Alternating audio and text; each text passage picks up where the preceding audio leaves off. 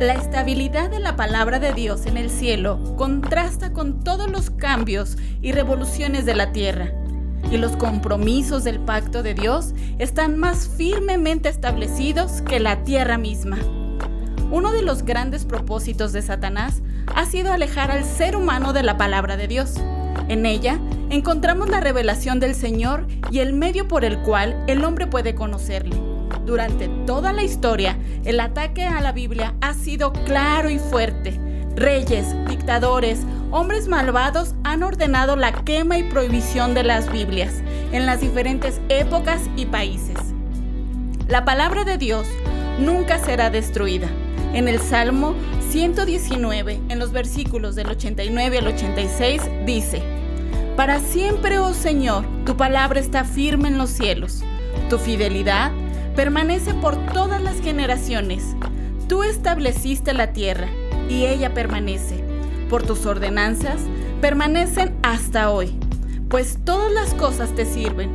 Si tu ley no hubiera sido mi deleite, entonces habría perecido en mi aflicción. Jamás me olvidaré de tus preceptos, porque por ellos me has vivificado.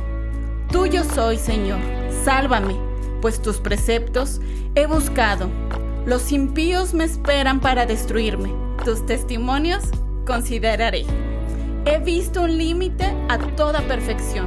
Tu mandamiento es sumamente amplio.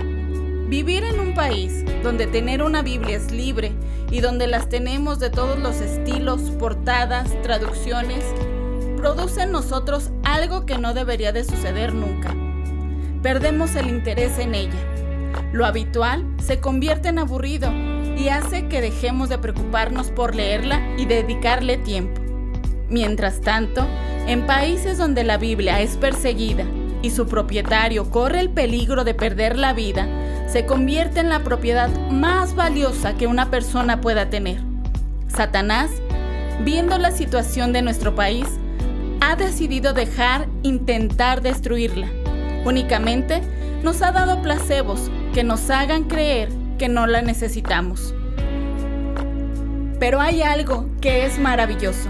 Ante nuestra frialdad e indiferencia ante la Biblia, aunque no le demos la importancia que tiene ni dediquemos el tiempo que deberíamos, podemos tener la certeza que Dios la va a preservar. Él es el que lucha. Nuestro deber es estudiar la palabra de Dios, guardarla en nuestros corazones. Así palabra de Dios será preservada. Dios ha creado todo y todo se sustenta en él. Cristo es el motivo de la creación y su palabra la creó todo. Disfrutemos de la posibilidad de disfrutar de la revelación de Dios.